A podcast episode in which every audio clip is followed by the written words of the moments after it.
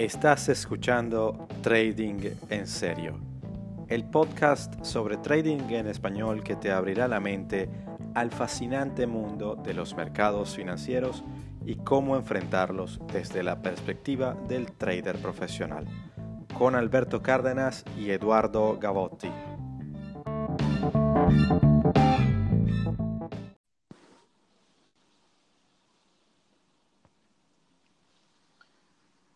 Bueno, aquí estamos eh, Alberto y Eduardo. Alberto, ¿qué tal? Eduardo, ¿cómo estás, pana? ¿Cómo te va? Bien, bien, todo bien. Bueno, eh, aquí estamos ya con el, con el segundo episodio de, nuestro podcast eh, para tratar de, de, quitar las telarañas sobre todo este tema de, de, trading que tanto nos apasiona. ¿Qué tal? ¿Cómo, cómo estás tú?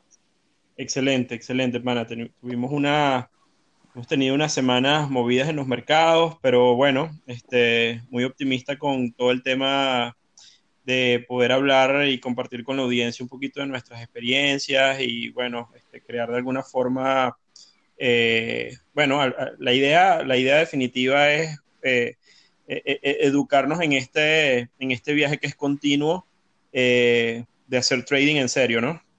Perfecto. Perfecto. Quería, quería proponer el siguiente tema, eh, Alberto. Eh, ciertamente hemos tenido bastante movimiento en los mercados eh, en, los últimos días. Y, tuve varias conversaciones con varias personas que, con las que hablábamos de estos, de estos temas, de, de, las oportunidades que se generaron, de la gente que, que, las aprovechó, de la gente que le fue de repente no tan bien. Y, y me sorprendía que varias personas me decían, mira, pero es que yo, yo eso del trading no lo entiendo, yo creo que eso es, que eso es algo para, para, para gente que tiene mucho dinero. Entonces, eh, ya, ya, eso, ya eso, para empezar, es un mito y quería proponerte hablar de, los, de precisamente los mitos que existen alrededor del trading y de, y de, y, de la inversión.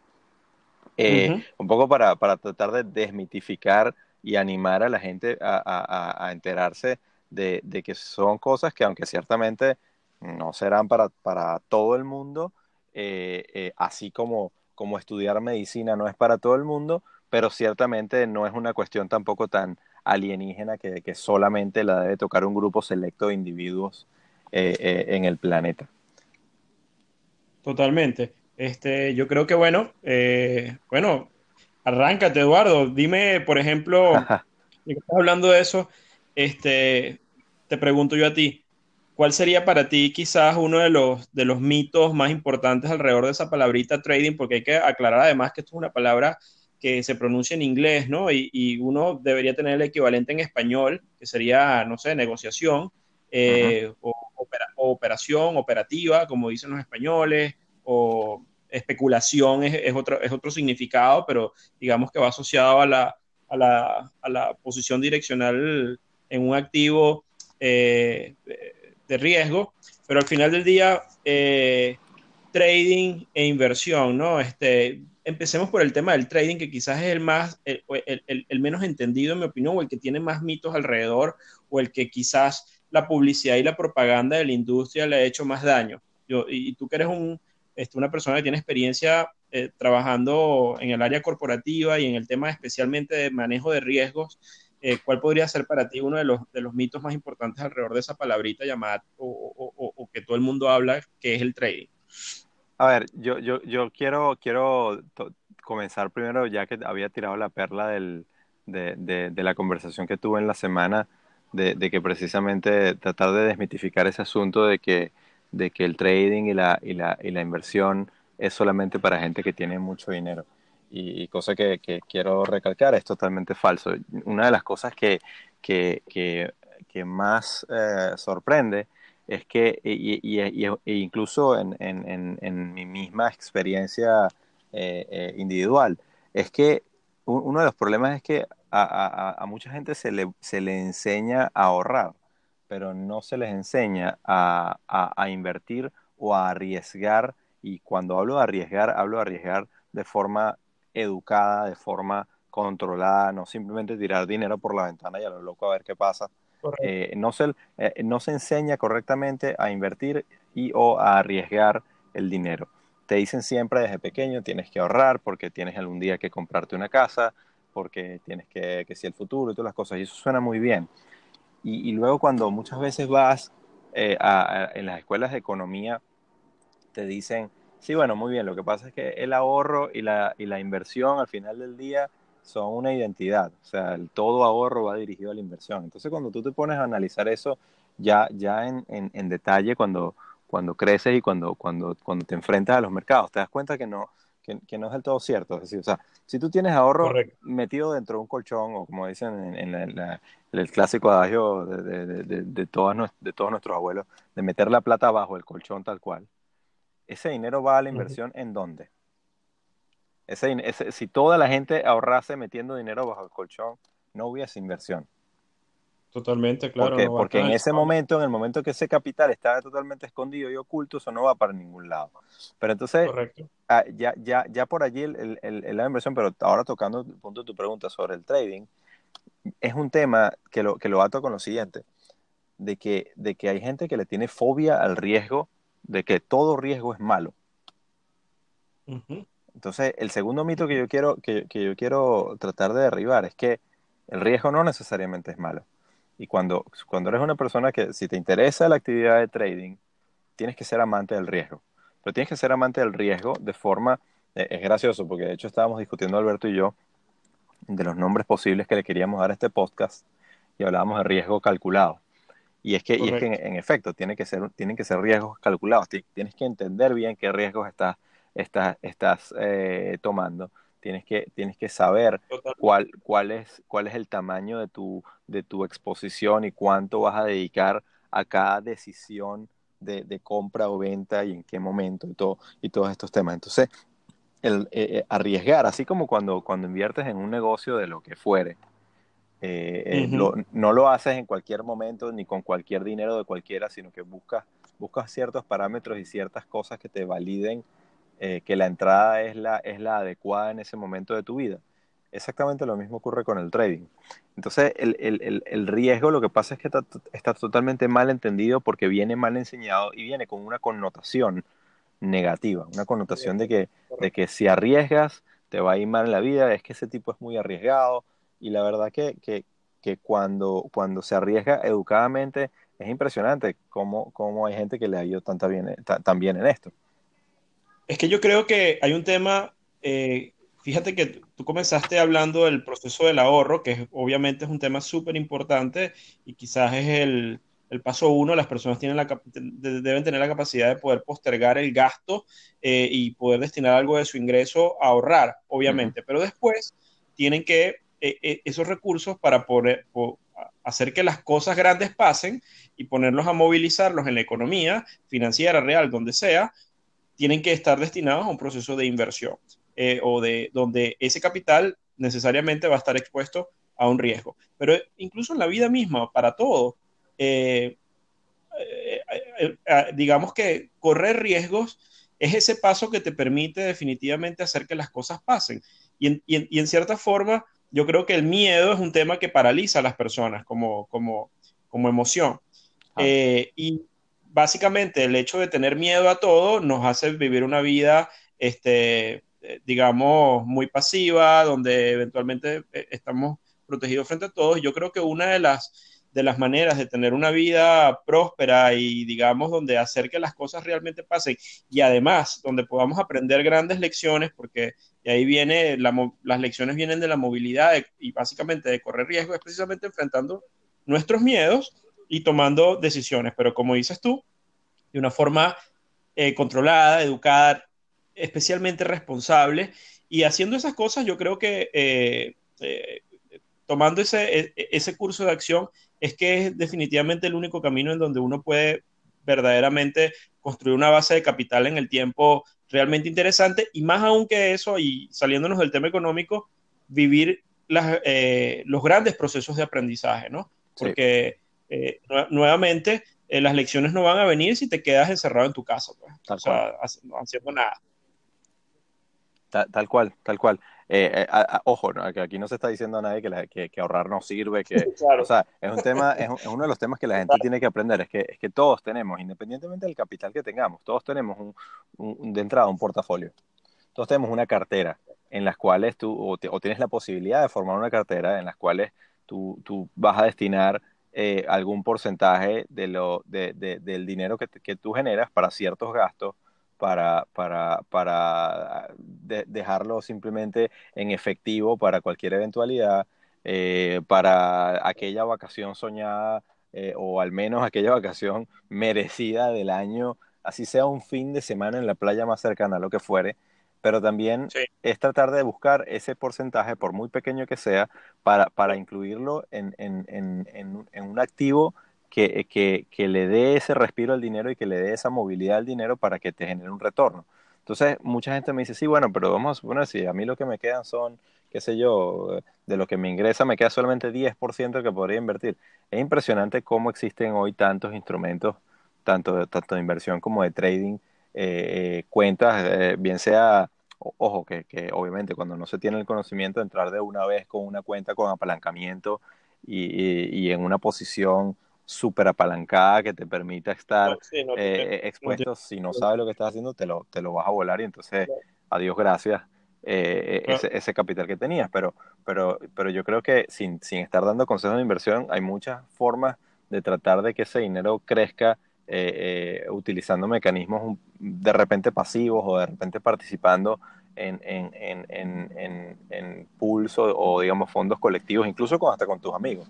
Si se consiguen 10, 10 panas, 10 amigos que, que, que tienen ese, ese, ese, pequeño capital y empiezan a desarrollar algo que, que una vez que adquiere alguna sustancia, y no estamos hablando de quizá un horizonte temporal corto, pero, pero bueno, aquí estamos, aquí creo que ninguno está esperando morirse mañana, ¿no? Eh, entonces, una vez que tengas esa, esa, masa crítica, ya puedes diversificar mucho más esa cartera. Pero, pero es importante, es sumamente importante, creo yo, que la gente tiene que, que comenzar a mirar eh, e, eh, cuánto le destina a, su, dinero para que se genere más dinero, independientemente de cuánto sea que, les queda eh, al final del mes. Otro, otro de las cosas que, obviamente ya, ya metiéndose más en el tema de trading como tal y, en el asunto del riesgo, es, es, es, que la gente te dice, bueno, tienes que entrar y salir rápidamente en apenas tengas, eh, apenas veas alguna ganancia, porque, porque tienes que, digamos, asegurar, eh, no vaya a ser que el mercado se te devuelva y eso lo he escuchado muchas veces. Entonces, gente que, que esos que, que, llaman scalping, que entran y salen muy rápido, sin querer criticar la, la, la, estrategia que de repente viene muy mal empleada en muchas personas. Y, y permíteme, permíteme la digresión, pero, pero es que eh, me, me, hace recordar un, un, un el, el, uno de los cursos más importantes que yo hice eh, cuando, cuando me empecé a entrar en el mundo de, de, del trading y de las inversiones. Eh, aquí en, en, en, Londres ponían un ejemplo en, en un auditorio gigante sobre, sobre dos, imagínate que tienes dos, dos cajas con, con, papeletas, ¿no? Tienes la caja A y la caja B. Entonces, imagínate que en la caja A tienes, tienes cuatro papeletas. Tienes tres okay. papeletas blancas y una papeleta negra. Si tú sacas este, este, es el, el, primer juego. En la caja tienes tres papeletas blancas y una negra. Si tú sacas una de las papeletas blancas, yo te pago mil dólares. Si sacas, okay. la, si sacas la papeleta negra, no te pago nada. Y luego tienes la caja B. Y puedes escoger entre sacar papeletas de la caja A o de la caja B. Y luego okay. tienes, en la caja B tienes, pero eh, tienes una sola papeleta y si sacas la papeleta de la caja B, yo te pago 700. Entonces, otra vez, de la caja A tienes tres blancas que si sacas una, te pago 1000. Si sacas la negra, que es la cuarta, no te pago nada. Y si okay. vas a la caja B y sacas la papeleta, yo te pago 700. Entonces, la, la, la, la gente le, le, hacía la pregunta a la audiencia, bueno, ¿cuál papeleta escoges? Y, y la abundante mayoría dijo, pues yo escojo la caja B porque es, porque es certero. Me gano 700 claro. dólares y ya está. De una vez. Y, y, luego, y luego dicen, ahora volteemos el juego. Ahora yo soy el que saca y ustedes me pagan. ¿Cuál escogen? Entonces la gente dice, eh, otra vez, la abundante mayoría dijo, no, ahora no. Todo el mundo se fue por el riesgo tomar la, que escogiese la, caja la caja A para que sacara la papeleta con la, papeleta negra y entonces no pagar nada. ¿Me explico? Entonces, correcto. Eh, eh, esa, esa, mentalidad es totalmente al revés de lo que se propone en el trading. Si un, trader, un trader tiene que, tiene que tomar riesgo, tiene que tomar riesgo cuando, cuando está recibiendo dinero del mercado. Es decir, cuando estás ganando. Correcto. Mientras que, mientras que cuando estás perdiendo, es decir, cuando le estás pagando al mercado, es preferible, no se trata de que no vas a perder dinero. Fíjate, lo que estoy diciendo es que cuando, cuando, cuando el mercado te va a pagar, está bien. Totalmente. Escoge la caja. Es que es una, es una cosa profundamente humana y ahí es donde probablemente lo que tú estás hablando es donde radica el quid de la cuestión de, en los mercados, sobre todo en las decisiones de corto plazo y en el trading y en la inversión. Eh, estamos hablando de cómo interactúa la naturaleza humana frente a, los, frente a la toma de decisiones y los mercados. Es esta cosa que eso que tú explicaste del, ejercicio es lo que al final logra probar este, este señor Kahneman, Daniel Kahneman, que le dan el premio Nobel de Economía siendo psicólogo en el 2002 por eh, eh, desarrollar todo este campo de las finanzas conductuales. El tipo al final prueba que no es lo mismo para ti 100 dólares ganados que 100 dólares perdidos. Tienen un impacto emocional diferente. Claro. Eh, digamos que la pérdida le impacta a uno de una manera mucho más poderosa, emocionalmente hablando, de lo que significa la ganancia. La ganancia pues nos hace sentir bien, la pérdida nos impacta muchísimo más y eso nos genera unos sesgos que al final nos llevan a tomar, por ejemplo, una predisposición para cuando estamos en un ambiente de, riesgo, es decir, cuando, cuando no tenemos certeza, sino que hay algo de incertidumbre, este, eh, digamos que nos vamos, en un ambiente de riesgo nos vamos, no, nos volvemos, eh, en un ambiente de pérdida nos volvemos arriesgados. Y en un ambiente de ganancia nos volvemos conservadores. Bueno, y, este eso, y eso tal vez la, la, la, audiencia quizás se, se, puede familiarizar, familiarizar, mucho más con los casos de los casinos y, y, y el blackjack y todo lo demás. Entonces, juegas la primera mano y, y entonces te, te, te fue súper bien y dices, bueno, nada, yo retiro, yo retiro plata de lo que me de lo que de lo que invertí inicialmente, solamente juego con aquello de, el excedente y así no estoy apostando a la casa y todo lo demás. Cuando vienes entonces en la segunda mano lo perdiste, lo perdiste todo y dices, no, no, no, pero ya va, espera un momento, yo creo que puedo, puedo recuperar. recuperar. Y entonces vuelves a la segunda y vuelves a meter la cosa y te vuelves a llevar las tablas en la cabeza. Y entonces va y dice, no, no, no, ya va, espera, esto, esto ha salido muy mal. La tercera es la vencida, va y le pide dinero al, al, al colega, al amigo que tiene, que fue con el que fue al casino, porque, a la, porque él es muy bueno, por supuesto, yo soy muy bueno y a la tercera me la tengo que comer otra vez. Y entonces cuando viene la tercera, vuelve a perder y ahora no solamente se, se, perdió todo más lo que, lo que había ganado, sino incluso le debe dinero al amigo. O sea, todo un desastre. Y exactamente es así, y exactamente es así. Cuando, cuando, cuando en realidad eh, cuando, cuando estás ganando es que tienes, es que, tienes que arriesgar. Es que tiene, eh, y, y, cuando, y, es preferible limitar la pérdida. perder es inevitable. Y eso creo que lo mencionaste, lo mencionaste tú eh, eh, en varias de nuestras conversaciones. Si no dentro del podcast, estoy seguro que lo hemos hablado muchas veces. las pérdidas son parte del negocio. Y son, y son los, los, costos que tiene, que tiene este negocio y, tienes que saber, y hay que saber empatizar con ellos.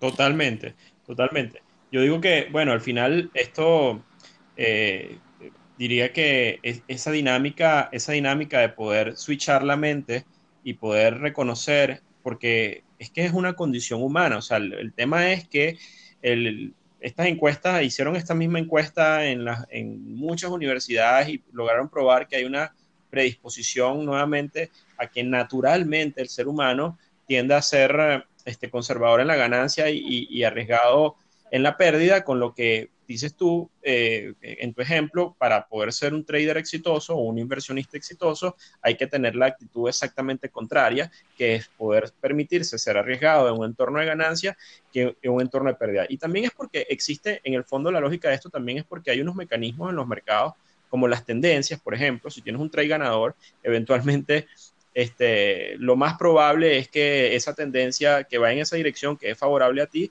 continúe en el tiempo, aunque puede revertirse y todo lo que sea, pero en términos de probabilidades, es lo, más probable es que continúe y la ganancia se haga más, más fuerte. Pero hay otra serie de factores, por ejemplo, Eduardo, eh, la contabilidad mental es una de las cosas que yo eh, veo muchísimo en gente que uno da clase y, en uno mismo también, que cuando, por ejemplo, tienes una posición ganadora y es una ganancia no realizada que está allí en, la cuenta este, de, inversión, empiezas empiezas ya a contar los pollos antes de nacer, que digamos, porque es una ganancia no realizada, pero ya te empiezas a imaginar el viaje que vas a hacer con eso, o, la cosa que te vas a comprar. Si me río es, porque, es, porque, es porque me ha pasado, culpable. Claro, eh, es que nos ha pasado a todos, es que es una cosa superhumana. O sea, eh, hubo el tema que, entonces todo este tema de la contabilidad mental es una presión que uno mismo se va generando y al final te lleva a decir, ¿sabes qué? Más, vale pájaro, pájaro en manos que 100 volando.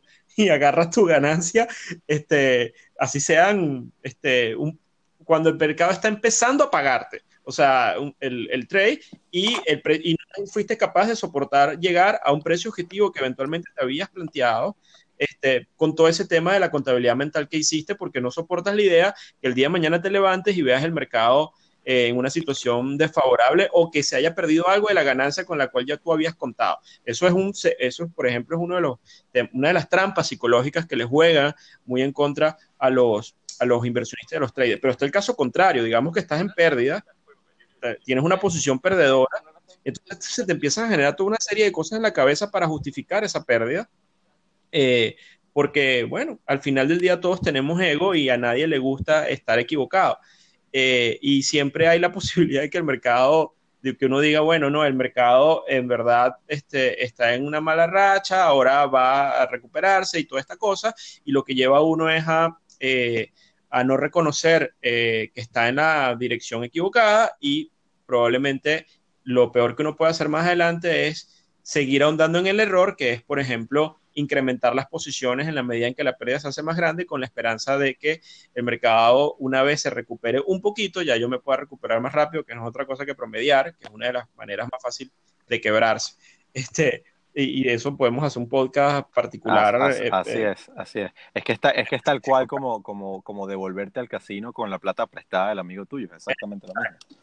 Eh, es, es discutir y, argumentar contra, contra el mercado. Y eso es una de las cosas que, la, hemos hablado bastante y seguramente la tocaremos, la tocaremos más adelante. Eh, eh, y otro, otro de los mitos que, también vale la pena, creo yo, mencionar es, es que hay, gente que cree que, todo, el que todo el que hace trading es millonario.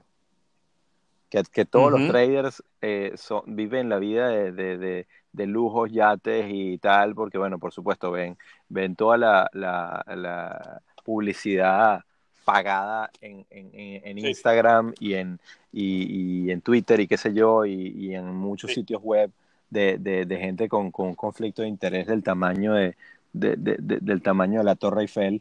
Eh, y, y, por supuesto creen que, que, todo el que hace trading es, es un multimillonario. Y la, y, la, y la verdad es que quizá a todos los traders profesionales les va relativamente bien y los que son buenos, pero, pero eso es un poco también como los, como los artistas, ¿no? O sea, la gente, la gente cree que, que, que hay, hay millones de, de, bandas como Metallica, por decirlo así, y no se dan cuenta que Metallica está allí y que hubo millones que lo intentaron y no llegaron. Entonces, de hecho, ¿sabes qué es interesante? Que, que, acá en Europa, eh, el año pasado, eh, eh, obligaron a, los, a todos los brokers a, Habla, de eso. Estaba a punto de, decirte eso, ya yo sé por dónde viene, pero me encantaría escuchar esas cifras. Exactamente, fíjate, bueno, eh, para, para que la gente se entere un poco, el, año pasado ordenaron a todos los brokers a, precisamente a, ser más transparentes y a, y a, y a, poner en sus páginas web y en todas sus comunicaciones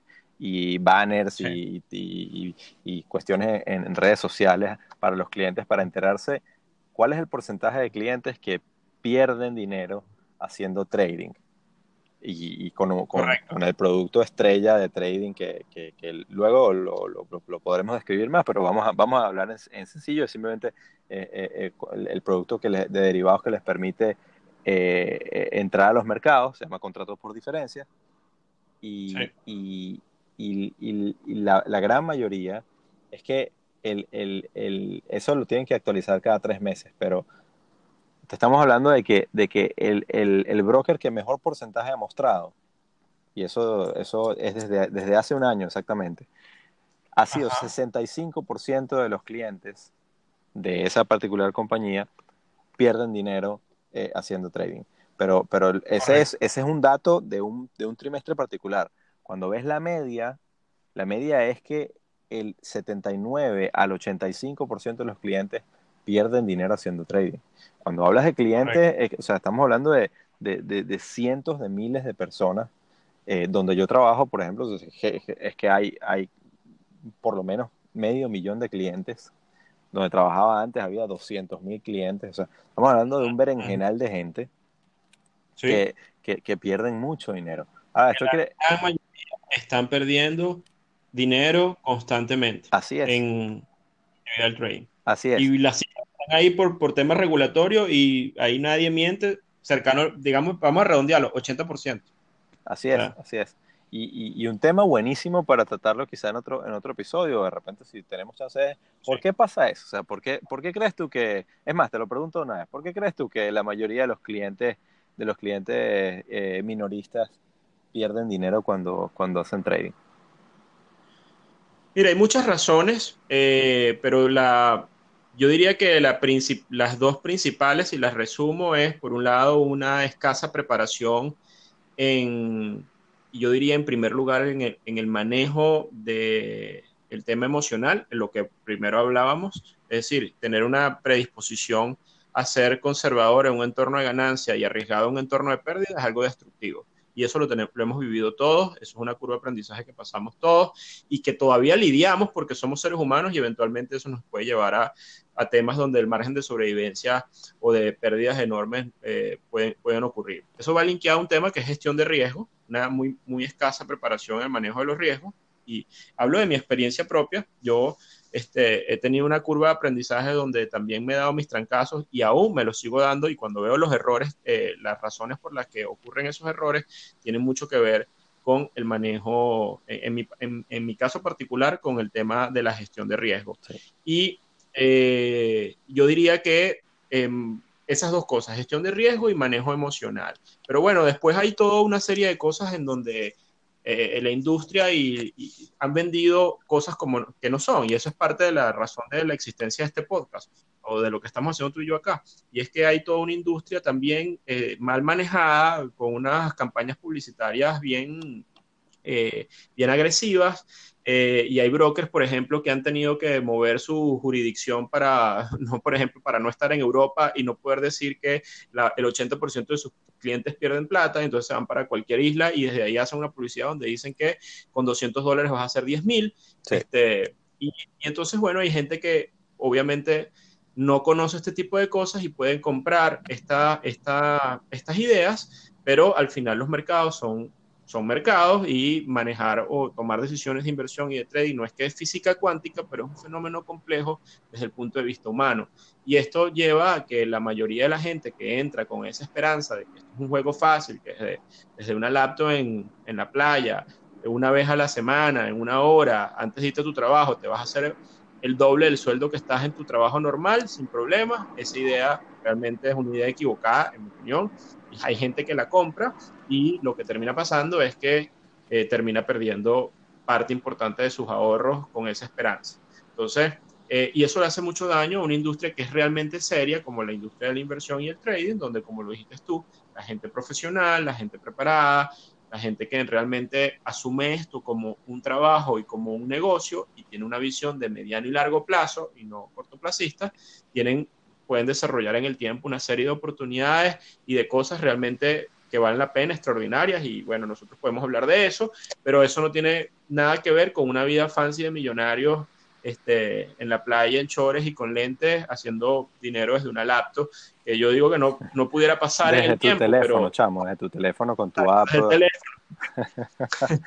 Estoy totalmente de acuerdo.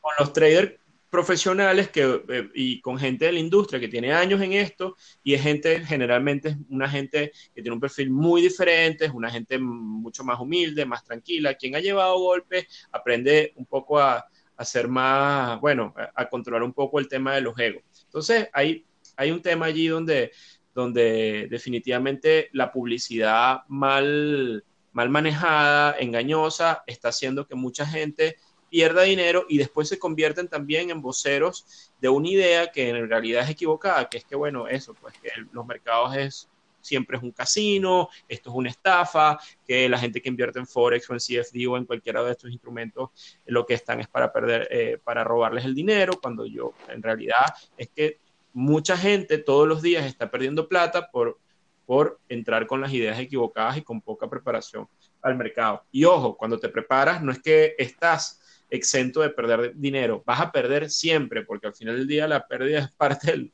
lo que hablaste de tú, es, es, el costo del negocio, pero es aprender a perder para eventualmente hacer de esto, si lo enfocas como negocio, una, algo, algo que realmente funcione. Yo soy de la idea de que cualquier negocio, si tú no te le dedicas esfuerzo, sangre, este, sudor y lágrimas, el negocio no va a funcionar. Habla con cualquier emprendedor, con cualquier gente, con cualquier dueño de, del negocio que sea, requiere esfuerzo, tiempo para que el negocio vaya bien. El trading o la inversión no dista mucho de eso si el enfoque es así. O sea, en verdad hay que hacer la tarea, hay que dedicarle tiempo, hay que estudiar, hay que manejar las cosas, hay que buscar ayuda y, hay, y a veces también creemos que esto es una cosa que se hace eh, muy solitariamente o individual, así como un arte, tú sabes, este, como algo, porque eso es parte de lo que han vendido. Sí. Y realmente eh, también yo soy de la idea que a veces hacen falta equipos y gente, o sea, los negocios para construirlos necesitas, necesitas de la colaboración de un conjunto de personas que te puedan ayudar.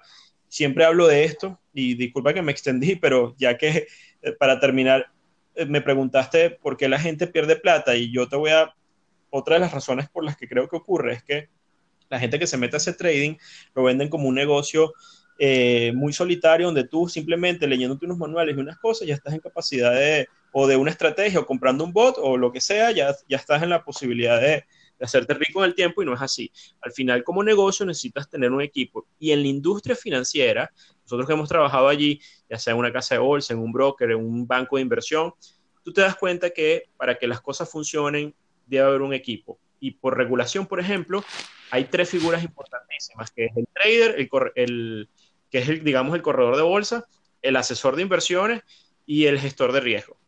Esas tres figuras este, son claves para que el negocio, ya sea de inversión, de asesoría, lo que sea, funcione y sobre todo lo que significa manejar un capital y dinero y cada uno tiene un rol diferente. Por ejemplo, el trader ejecuta, ejecuta una estrategia que en verdad debería haber pensado un estratega que es el asesor de inversiones y debe, toda esa gente debe estar controlada por un gestor de riesgo. Cuando, cuando alguien decide empezar el negocio de trading o hacer trading por su cuenta, tiene que tener las tres cachuchas. Y ahí los roles se empiezan a confundir.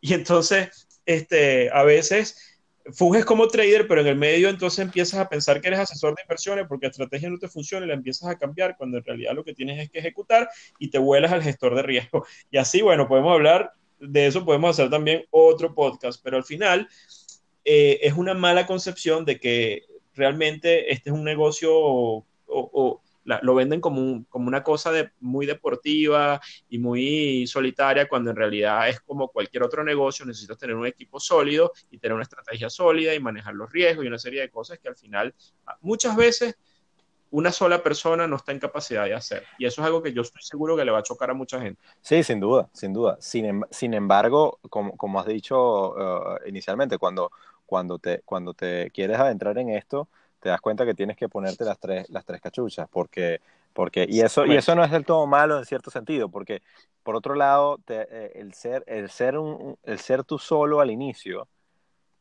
claro, entendiendo que tienes que jugar los tres roles y, y, y haciendo la preparación necesaria para esos tres roles, o sea, saber cuándo, cuándo tienes que ejecutar, cuándo tienes que, mirar la estrategia y cuándo tienes que eh, gestionar el riesgo, te da, te da una libertad también eh, grandísima porque al final del día eres tú solo. Eh, o sea, entiendo lo que dices sobre el equipo, pero por otro lado, no vas a tener las restricciones que tienes. Por ejemplo, yo estaba conversando con un, con un, con un trader profesional que, que, que, que, o sea, el tipo el año pasado le fue increíble.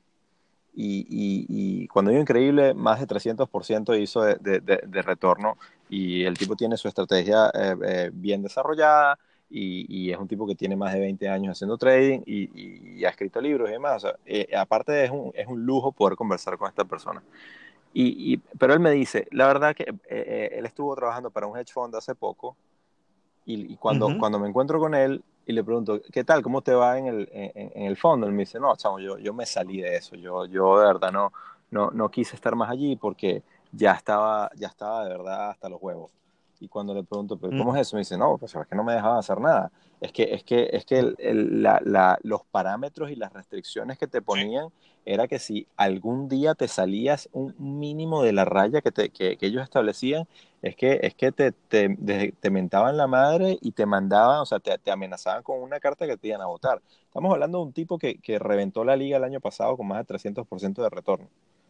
O sea, entonces que él dice, yo preferí simplemente como, como digamos, no te, o sea, lo hace porque le gusta, no tenía la necesidad, bueno, beato él que no tuvo la necesidad de trabajar, pero prefirió simplemente retirarse y seguir manejando su dinero sin ningún tipo de restricciones, sin, digamos, con, sin ningún tipo de restricciones externas.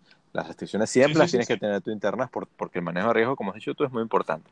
Otra cosa, porque ah, no solo que estoy muy de acuerdo con todo lo que has dicho, porque al final del día se resume el, el tema del conflicto, es un grandísimo conflicto de interés entre, entre los brokers eh, y, y, los clientes, porque es el niño que llora y la madre que lo pellizca, porque tienes a los brokers diciéndole eh, publicidad engañosa a, muchas personas tratando de, de, de, cazar bobos para que le depositen cientos de miles eh, que saben que lo van a perder, porque evidentemente ellos ganan con, con, y eso no es secreto para nadie, y si lo es, mis disculpas, pero, pero aquí, aquí están las noticias. Los brokers ganan con la pérdida de la gente, eh, pero eso no quiere decir que el broker va a forzar la pérdida. Eso es algo que es muy, muy importante decirle a la gente. Ningún broker va a forzar tu pérdida, pero va, pero va a buscar darte, darte en eso, esos, esos triggers, esos disparadores de, de todas las, las, bajas pasiones que tenemos. Todo el mundo quiere ser millonario, todo el mundo quiere salir con la chica guapa, todo el mundo quiere eh, el, el, el, auto de último modelo, la mansión, todas las cosas, los viajes espectaculares. Entonces, allí es donde, donde, donde atrapan a la gente que está poco preparada. Yo estoy muy de acuerdo contigo en que la preparación es fundamental, pero, pero creo que es, es importante decirle a la gente que cuando hablamos de, de del el que está bien preparado y profesional, comencé diciendo en este, en este episodio que, que, que, no es que solamente para la gente con plata, ni, cuando, cuando al menos yo me refiero a alguien preparado y profesional, no me refiero a alguien que tiene un PhD o un MBA en Harvard o, o, o alguien que haya trabajado necesariamente por 20 años en JP Morgan. Me refiero a alguien que, o sea, hoy día estamos frente a, a, a, un boom informativo donde simplemente en nuestras pantallas podemos escoger o, o pasar el tiempo perder el tiempo pegados en Facebook o, en Instagram en nuestro teléfono, o podemos también dedicar tiempo y, educarnos y acceder a información valiosa para, para, para aprender a enfrentar a los mercados. Vamos a tratar de difundir por aquí, o sea, dar esos tips de cuáles son esas fuentes de información más interesantes, como hay tanto ruido, pero al final creo que podemos hacer unos buenos programas de, mencionando esos recursos, al menos lo que nosotros utilizamos o, vemos que pueden ser interesantes, ¿no? Sí, sin duda. Entonces, no, no estoy hablando de un profesional, a ver, por supuesto que hay profesionales que, tiene, que, que, que tienen titulación, que tienen, que tienen experiencia laboral y todo demás, pero cuando un trader profesional es como, es como, como cuando, cuando el que jugaba fútbol y, y, y, y la, la definición es muy simple. Tú eres amateur cuando tú tienes que pagar para hacer algo. El día que a ti te pagan, por hacerlo, ese día eres profesional. ¿Quién te va a pagar? No necesariamente la empresa para la que trabajas, el mercado. Si tú, si tú eres bueno haciendo trading y al final de cada año tienes un retorno positivo, es decir, que el mercado te está pagando, tú puedes decir bastante, con bastante firmeza que eres un trader profesional. Sí, yo, yo siempre digo que el mejor currículum, el único currículum válido de un trader es su curva de capital. O sea, Tal cual. por ejemplo, si, si, si se lo digo a la gente cuando a veces cuando hago un curso y tal, o por ejemplo, si vas a contratar a alguien para, para hacer una mesa propietaria y le quieres dar dinero y tienes tres traders, al final no me vale mucho que venga una persona de Harvard, de Oxford o qué sé yo, de estas cosas. Lo primero que voy a ver es muéstrame qué has hecho de tu curva de capital tomando decisiones. Ese para mí es el currículum válido de un trader, que es lo que tú estás diciendo. O sea, exactamente eso. Porque si la curva muestra que el mercado te ha pagado, eh, te convertiste en un buen trader, un trader profesional. Pues. Así es, así es. Entonces, Alberto, esto ha sido de nuevo fenomenal. Me, me ha gustado mucho la conversación y, y, y, yo creo que podríamos seguir como siempre eh, cuatro horas más, pero no queremos matar la audiencia. Entonces, ¿te parece si lo, si lo cerramos acá? Y, y, y bueno, uh, hasta la próxima. Vale, Eduardo, ha sido un placer conversar contigo y nada, hasta la próxima, hasta el próximo podcast, ¿ok? Un abrazo. Fuerte abrazo. Hasta luego, un abrazo. Chao, chao.